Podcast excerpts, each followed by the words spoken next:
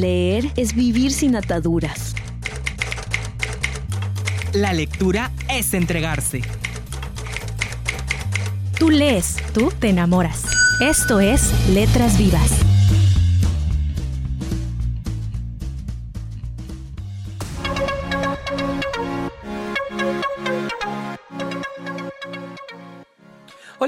Muy buenas tardes a todos los que nos están escuchando a través de Radio Educación del Mayab. Mi nombre es Joel Félix y les doy la más cordial bienvenida a Letras Vivas de la Filey. El día de hoy tendremos un programa en el que tendremos una charla, una de las conferencias eh, llevadas a cabo durante la Filey 2016 con el tema el fomento de la lectura como generador de respeto y valoración de las lenguas maternas. Estarán con nosotros acompañándonos María Candelaria May Novelo, Jamil Uktun, José Natividad Ixchek, en el que pues nos van a hablar acerca del fomento de la lectura y pues también un poco de las lenguas maternas. Agradecemos a la Feria Internacional de la Lectura Yucatán por concedernos la realización de este programa. También agradecemos a Radio Educación del Mayá por el espacio, a Carlos Vaz que nos acompaña este día en los controles. Y bueno, así es que te invitamos a que te quedes con nosotros, a que nos escuches y a que nos escribas si tienes algún comentario, algún saludo en especial al correo del programa filey.letrasvivas.gmail.com repito nuevamente filey.letrasvivas.gmail.com para que nos dejes tus saludos, comentarios, recomendaciones y demás. Así es que te invitamos a que te quedes con nosotros, no le cambies, esto es Letras Vivas.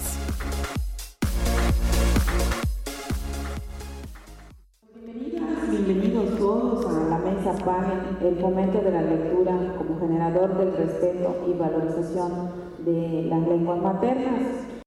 Eh, los, compañeros van a platicarnos un poquito sobre la experiencia que ellos tienen y que pues siguen aportando y fortaleciendo a este tema de la, de la lengua maya.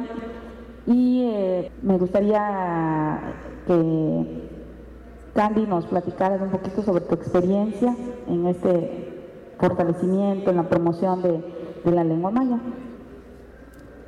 Muy buenos días.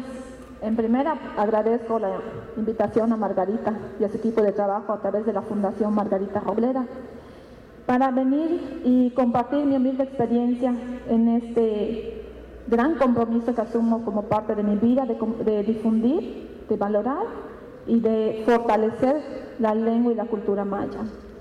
Para iniciar quiero comentarles que pues, estoy realmente orgullosa de mis raíces, las asumo y las vivo pero que desafortunadamente eh, formo parte de la generación a la que, como medio de protección a la no discriminación, nos negaron la oportunidad de hablar la lengua, aunque mis papás eran mayablantes. Claro que es algo que todavía hoy en la mañana platicaba con mi hijo aquí presente, de que es algo que tengo que solucionar antes de que pase a otro estado, de que termine mi vida. Este, yo Tuve la oportunidad de crecer en, contextos indígenas mayas por el trabajo de mi papá. Recorríamos las comunidades a través de la construcción de una carretera, de manera que vivíamos en una comunidad y cuando la carretera avanzaba vivíamos en otra comunidad y, y así nos convertimos en nómadas hasta la edad aproximadamente como de siete años que cuando tuve que ingresar a la primaria pues tuve que ir a la ciudad de Valladolid. Pero estos años vividos en, contexto maya han sido para mí totalmente punto de fortalecimiento y de aprendizaje de, lo, que es mi grupo cultural. Eh, estudio en Valladolid, em, pues ya sabemos que allí la lengua predominante es el español, eh, la escuela es la lengua que se usa. Fue hasta después de regresar al normal que curso un diplomado en educación intercultural que a mí me permite resignificar mi vida, asumir mi pertenencia y dedicarme a a promover la lengua y la cultura maya de manera muy comprometida. Han sido ya muchos años los que vengo desarrollando este trabajo, eh, lo hago con mucho gusto y desde mi papel como mediadora de lectura, el cual en agosto próximo cumpliré 13 años, una de las cosas que a mí me interesa siempre promover es esto, nuestra cultura y nuestra lengua. ¿Cómo le hago desde mi lado de mediadora? Pues puedo apoyarme de gente que habla la lengua o de los niños que asisten y que hablan la lengua y que comparten con los que asisten. En mi papel como directora de una escuela primaria, a pesar de haber laborado en ambientes urbanos, siempre he tenido la intención de que la lengua y la cultura tengan un lugar importante en el centro escolar, de manera que algunas veces hemos puesto, por ejemplo, el nombre que de la puerta, de la ventana, que del baño, que del escritorio, en, en cartelitos en maya y en español, como para que los niños sepan cómo se dice. También apoyándome de personas que hablan y escriben la lengua. Quiso la vida llevarme a laborar en una comunidad maya como lo es Simnup. Y allá, pues definitivamente, aunque pareciera en aquel momento, bajo las, la mirada de las autoridades educativas, que era algo eh, denigrante para una directora pasarla a una comunidad, para mí fue algo así como que la respuesta a lo que siempre he dicho, que las inequidades educativas se expresan más en las comunidades indígenas. Entonces, pues yo lo sentí así como que, bueno, ahora tienes la oportunidad de hacer algo. Eh, laboro en una escuela que actualmente tiene 145 alumnos, mayablantes todos, y allá, poquito a poquito, porque no todos comparten esta visión y por lo mismo pueden tener cierta resistencia, pues he tratado de fortalecer en mi cuerpo docente la mirada de que la cultura y la lengua de los niños tienen que tener amplio respeto. Eh, José Natividad alguna vez difundió una foto de mi escolta, ¿te acuerdas? Cuando la escolta portó unos este, hipiles muy bonitos. Poco a poco, no es fácil porque desafortunadamente las mismas familias tienen la mirada de que si no uso lipil y si no hablo la lengua dejo de ser indígena. Y si encuentro maestros que se resisten a que esto se implemente en la escuela, pues ya tenemos dos cosas en contra. Sin embargo, siento que esta, este trabajo que, que yo asumo como parte de mi, de mi eh, práctica de gestión como directora, no lo puedo abandonar, sobre todo por respeto a mis niños. ¿Qué hago? Tenemos un plan de mejora. El plan de mejora, como en todas las escuelas de educación básica, tiene unas prioridades mínimas que se deben de atender. Y una de las prioridades de mi plan de mejora es el mejoramiento en la lectura y en la escritura. Entonces yo tuve la idea de que al momento de estar haciendo nuestro plan de mejora, pues decirle a mis compañeros que los niños van a poder fortalecer su interés por la lectura y, por la escritura si escuchan a gente que hable en su lengua. Entonces, en mi plan de mejora, si ustedes lo, llegaran a tener a su acceso, van a ver que tengo puesto el nombre de muchos escritores mayas que conozco, como probables invitados a ir a mi escuela.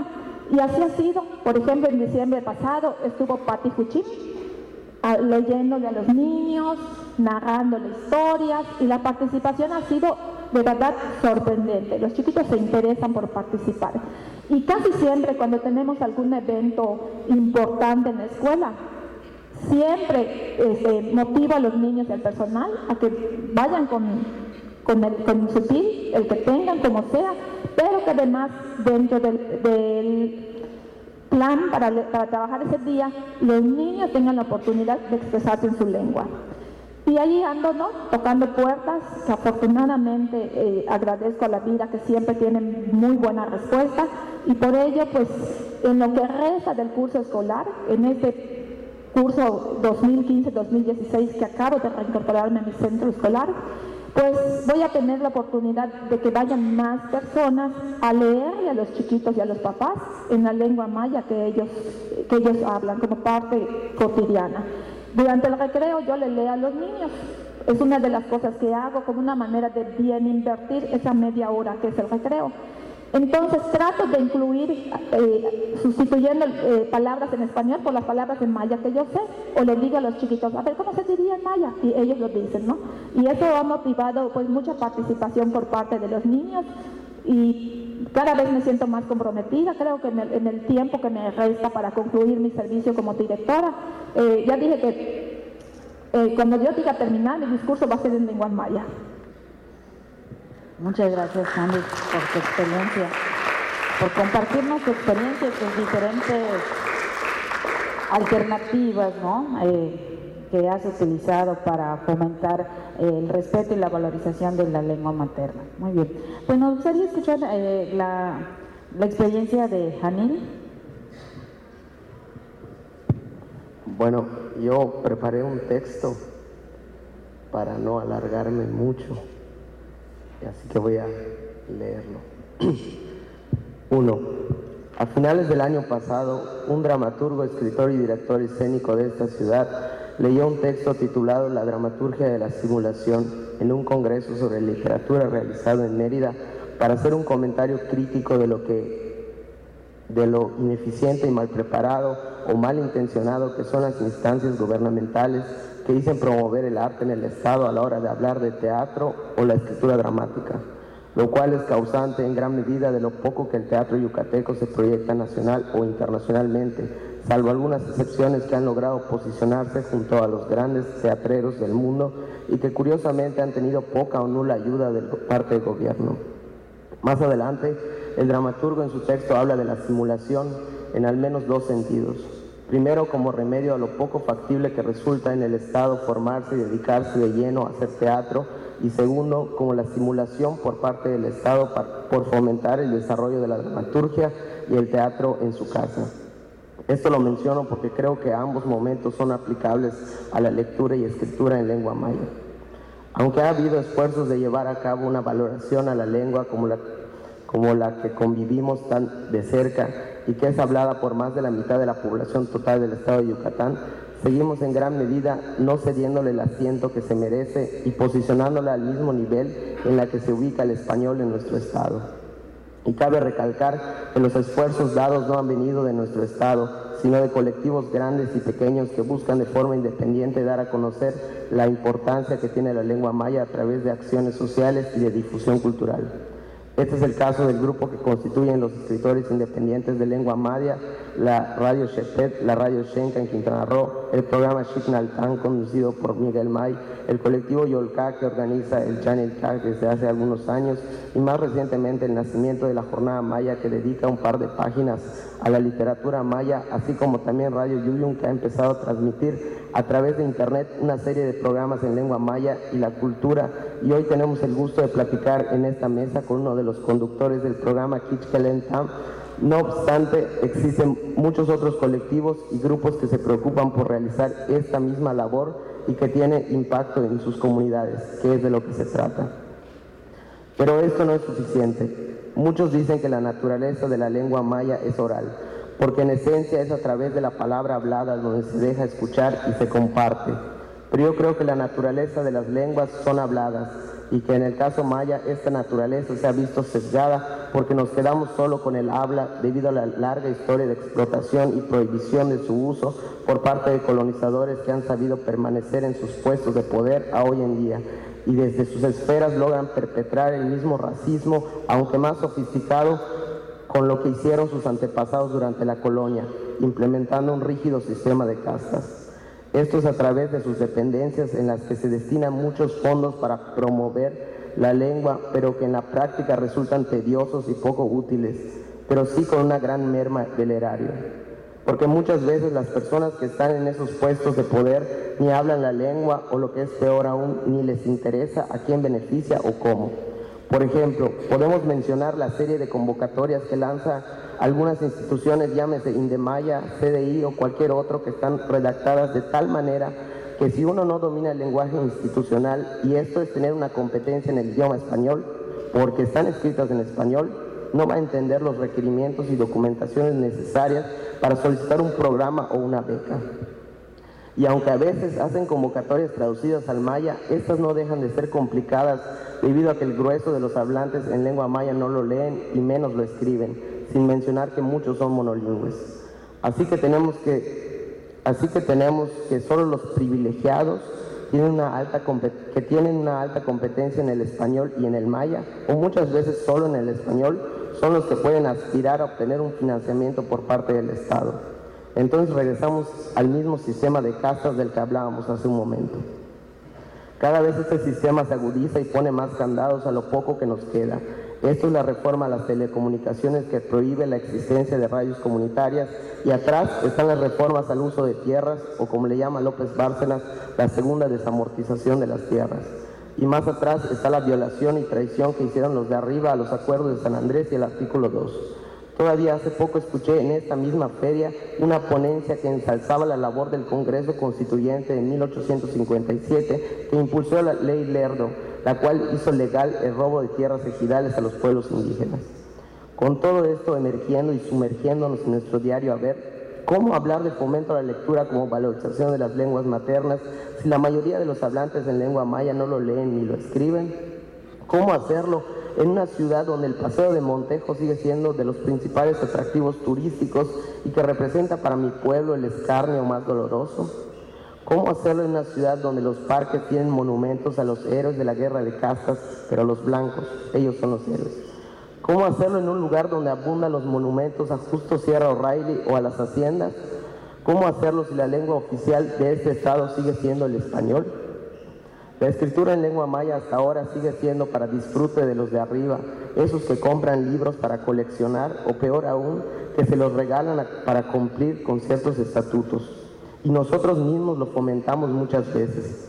Basta leer algunos títulos recientes o no tan recientes de lo que se escribe en maya para darnos cuenta que seguimos haciéndonos ver como el indio enamorado, el que escribe desde el romanticismo a la mujer, a la pareja, a la madre, al erotismo, a la naturaleza. En eso nos han convertido en carne de cañón que puede llevar de aquí para allá y que escribe cosas blandas y bellas que no molestan a nadie.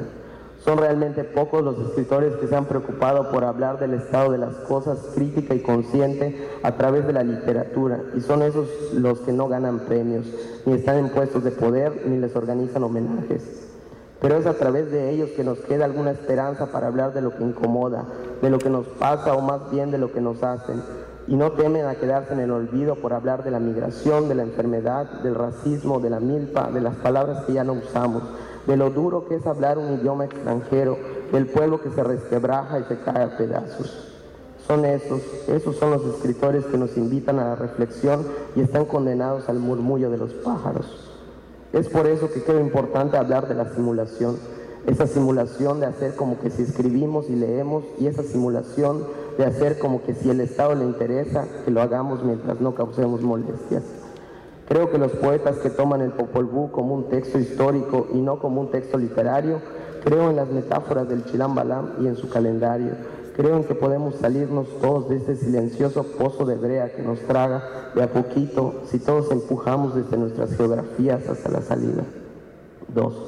En el pensamiento maya, el buen vivir se coincide de igual manera que la construcción de una casa una casa maya, no una que valga 3 millones de pesos como la que están construyendo aquí cerquita, pero sí una casa que al menos pues cuenta con cinco horcones que sostengan el techo y hagan soporte para, para maderas más pequeñas, que juntitas hagan una pared circular donde el viento sea libre de transitar como los animales y los niños, como las mujeres y los hombres.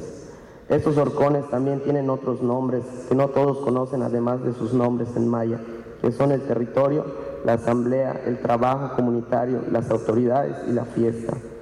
Sin estos cinco horcones, la casa se viene abajo y habrá que reconstruirla o dejarla. Así que es muy importante mantenerlos bien cuidados. Los pueblos mayas necesitan de esos cinco espacios para desarrollarse plenamente y el Estado ha sabido quitarnos uno por uno de a poquito o de a muchito, cada uno de ellos para su beneficio.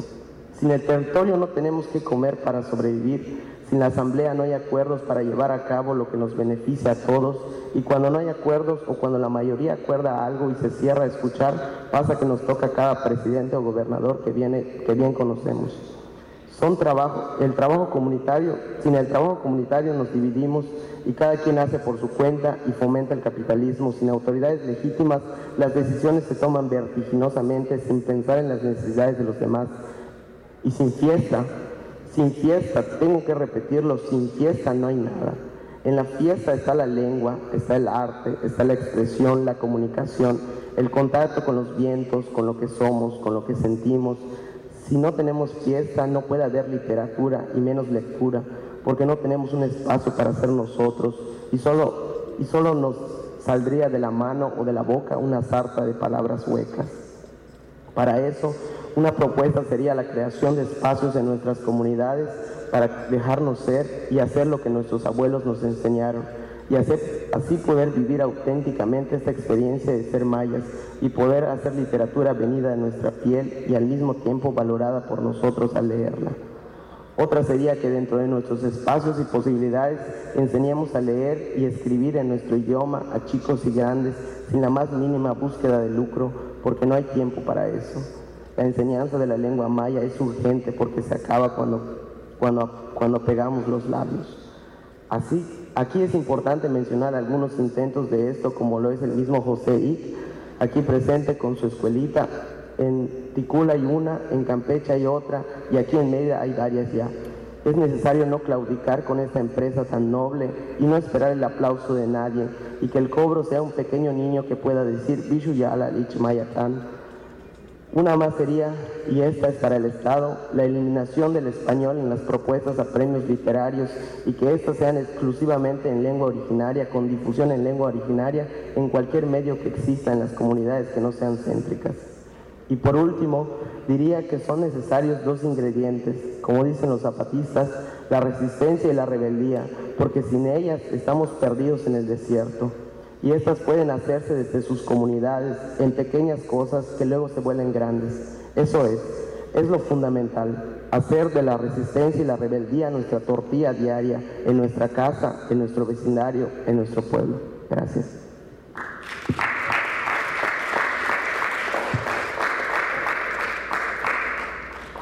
Sí, eh, interesante la propuesta de Janil desde un panorama muy amplio que nos da eh, diferentes perspectivas, ¿no? Y bueno, vamos a dar eh, espacio ya ahora aquí al compañero José. bueno, les voy a leer un poema. El poema se llama Acaba, tu nombre. Akaba. Buka hak watabeyakin bisiktinahile intukmumaicha'e ukibokankil bin ahsiken kusasal leletk'ankil k'ak'e sasil sasil kundik bul ak'ab inayo'o ba'ale nima'in bisik ma'aman yok'olkab chenbeiwaya ase. Ma'aman yok'olkab kab beishma kabae. Satin ich akab. Atak tech usasili acaba. En español diría esto más o menos. Tu nombre. ¿Cuán bello es tu nombre? si pudiera llevármelo a mi casa. Sumergido en el agua, su perfume me despertará al amanecer. Llama flameante, será luz que ilumina mi sueño toda la noche. Pero creo no me la llevaré. No deambules por el mundo como un fantasma, no deambules en el mundo como un día sin nombre piérdame yo en la noche, quédate tú con la luz de tu nombre. Es todo. Acaba, así se llama. Estos poemitas son de esos textos que me gustan escribir. Normalmente los escribo y los subo en mi Facebook. También a veces se me ocurre escribirlo y guardármelo para y los voy juntando poco a poco y a ver quién me los publica en un libro o meterlo a un concurso alguna vez. ¿Qué es lo que hacen otros compañeros? Y es muy válido. Hay gente que trabaja, estudia, no lee nada de español, está revisando diccionarios, está construyendo con la idea de concursar, participar, ganar prestigio, ganarse un premio y eso igual es bueno porque prestigia nuestra lengua la lengua maya. En mi caso, como divulgador, lo que yo quiero es que la gente lo, lo vea ahora. ¿Y qué tal si me muero mañana? ¿Qué va a pasar con mis poemas? Si yo quiero dar a conocer lo que escribo, debo hacerlo ahora. Entonces, eso es lo que hago. Publico pensamientos breves, los subo a mi Facebook, lo tuiteo ahorita con las redes sociales, ya saben, el tweet. ¿Alguien de aquí tiene un Twitter, una cuenta de Twitter? Pues para eso sirve el Twitter, para además de subir lo que comemos en el día, podemos escribir un pensamiento. Que, que se te fuiste al mercado, viste una señora con su palangana de flores, le tomas una foto, lo subes, tal señora, o sea, mostrar las escenas de nuestra vida cotidiana, de nuestro mundo propio. En el Facebook y en el Twitter mucha gente lo ojea. Este, mi cuenta se llama el Chilambalam y, este, y también hay una cuenta que se llama Maya Politicón. Y lo que hago es eso. O sea, no hablo de mí ni hablo de... Hablo de lo que ocurre aquí entre nuestra gente, lo que piensa nuestra gente, lo que dice nuestra gente. Entonces, para eso están las redes sociales. Me gustó mucho lo que, lo que leyó el compañero. Este, y mientras lo leía me estaba yo acordando de cómo Ustedes han leído alguna vez este libro que se llama La relación de las cosas de Yucatán, ¿verdad? Nos lo mencionan en la preparatoria y de pronto leemos algún pedazo. Sin embargo, hay un, hay un pedazo que cuando Holanda habla sobre nuestra lengua, él quiere documentar cómo escribían con dibujitos los mayas, pero él no lo entendía. Hasta hoy mucha gente no lo entiende. Y entonces llamó a gente para que lo ayudara a entenderlo. Pero tampoco entendió al que le estaba ayudando. Y el que estaba ayudando como que tampoco le pudo ayudar a Landa. Quiere decir que sus categorías de pensamiento son muy diferentes a las categorías de pensamiento del otro. Y él hizo lo que pudo, dibujó cositas y nos sirvió siempre. Eh, la cuestión es que en ese mismo libro, La relación de las cosas de Yucatán, aparecen los dibujos abecedarios según Landa. Ya sabemos que no es un abecedario, pero él creyó que era un abecedario. Pero a un lado, en una parte, el maya, el maestro, debe ser un lingüista maya que le estaba ayudando, al que Landa le estaba consultando y preguntando y solicitando ayuda. Él estaba muy enojado porque Landa no entendía o no quería aceptar lo que él decía. La cuestión es que hay una parte que dice Mainkati. Y ese Mainkati quiere decir no quiero, no me gusta. Es lo que dice allá. Seguramente Landa no entendió eso. Hoy nosotros sabemos que ese, ese espíritu rebelde de nuestro, de nuestro antepasado, hoy lo conocemos.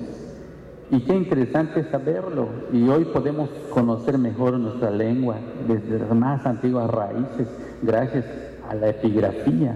Lo podemos aprender, está al alcance de nuestra mano. ¿no? En cuanto a la lectura, al hablar maya, en el Chilambalán me llegan noticias que dicen, oye, ¿dónde aprendo? Quiero aprender maya, ¿dónde? Y yo entusiasmado les digo, me comienzo, oye, en tal lugar puedes aprender, y mire maya, en, la UAD, en el ayuntamiento, y, pero luego entendí que solamente es pérdida de tiempo. La gente cree que va a aprender maya diciéndote, hoy quiero aprender. Le contestas y ya sabes, ¿no? Aprender una lengua implica disciplina, implica una voluntad de verdad este, de aprenderlo. Yo, yo decía, y lo sigo pensando, que para llegar al corazón de una cultura se pasa por la lengua. Cuando lo saben los que, hablan maya, llegan a un pueblo, comienzas a hablar con la gente. Desde que tú te comunicas en, este, en lengua maya, todo se abre. E, enseguida haces contacto y conoces mejor las cosas desde abajo que desde arriba, ¿no?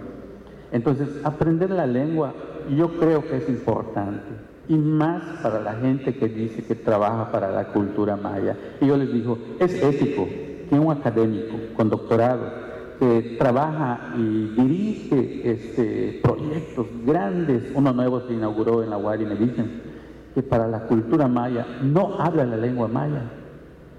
Nosotros exigimos que el gobierno del Estado debe declarar obligatorio la lengua maya para todas las escuelas pero tú hablas maya, no, pero ellos necesitan aprender, ¿no? Entonces, esa es la cuestión. de boca para afuera decimos, no, es la maya es importante, les está dejando de hablar, Dios mío, pero nosotros no la hablamos.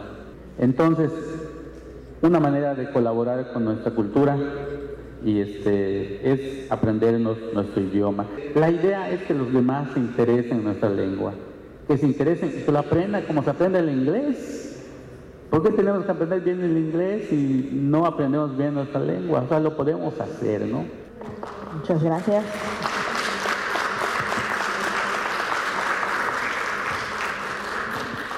Bueno, pues hemos eh, conocido la experiencia desde la maestra Candy, eh, desde Janil, desde José, eh, la experiencia que han tenido en esta promoción, principalmente podríamos decir del respeto y de la valorización de, la lengua y, de nuestra cultura, ¿no? También cada uno de ellos pues abordó los diferentes retos que no nada más son los educativos, sino también los sociales, políticos, históricos y los que acontece propiamente en este mundo con toda la, diversidad de opciones en, la web, ¿no? Este, y, otros. Y, pero también creo que lo, lo, que rescato mucho de esta plática es, son las alternativas para acompañar y para fortalecer este tema. Uno, creo que pues este fue una, fue una oportunidad.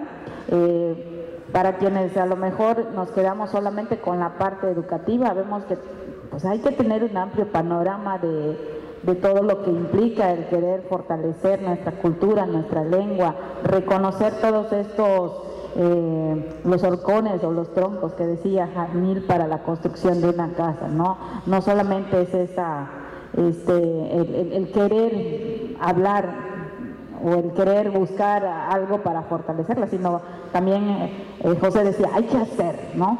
Entonces, agradecemos a la maestra Candy, que ahorita ya está dando su taller, a Janil y a José. Muchas gracias por acompañarnos en esta mesa panel y pues tengan buen día a todos.